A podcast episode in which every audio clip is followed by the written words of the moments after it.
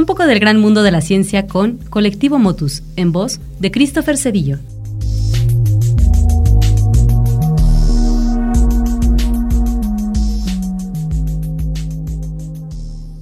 La producción de alimentos es una actividad indispensable para el desarrollo de las sociedades.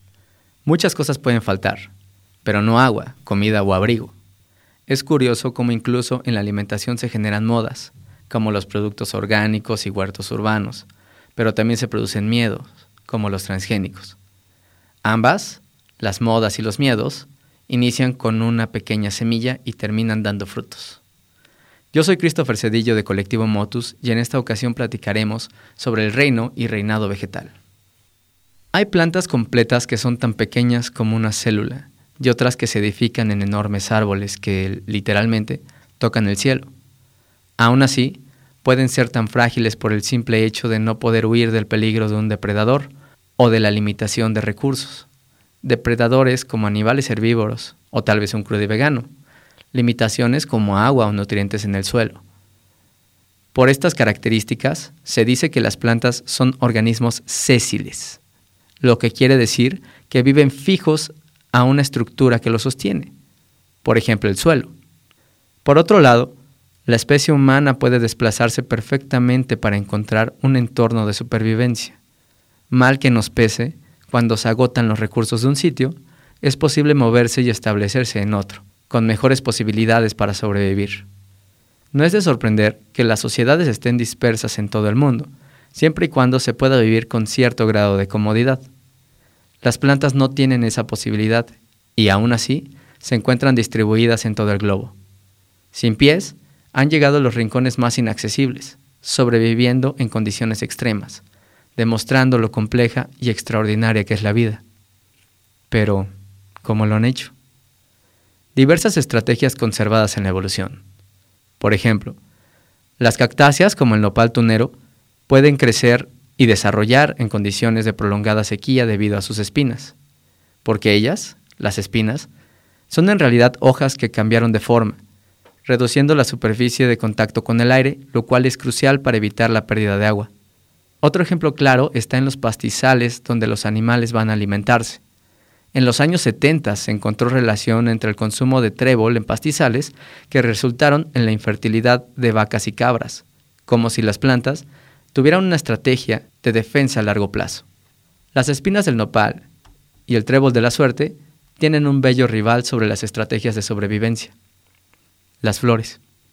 Angiospermas significa semilla oculta, y es el término que se designa a las plantas que producen flores, las cuales contienen el órgano sexual.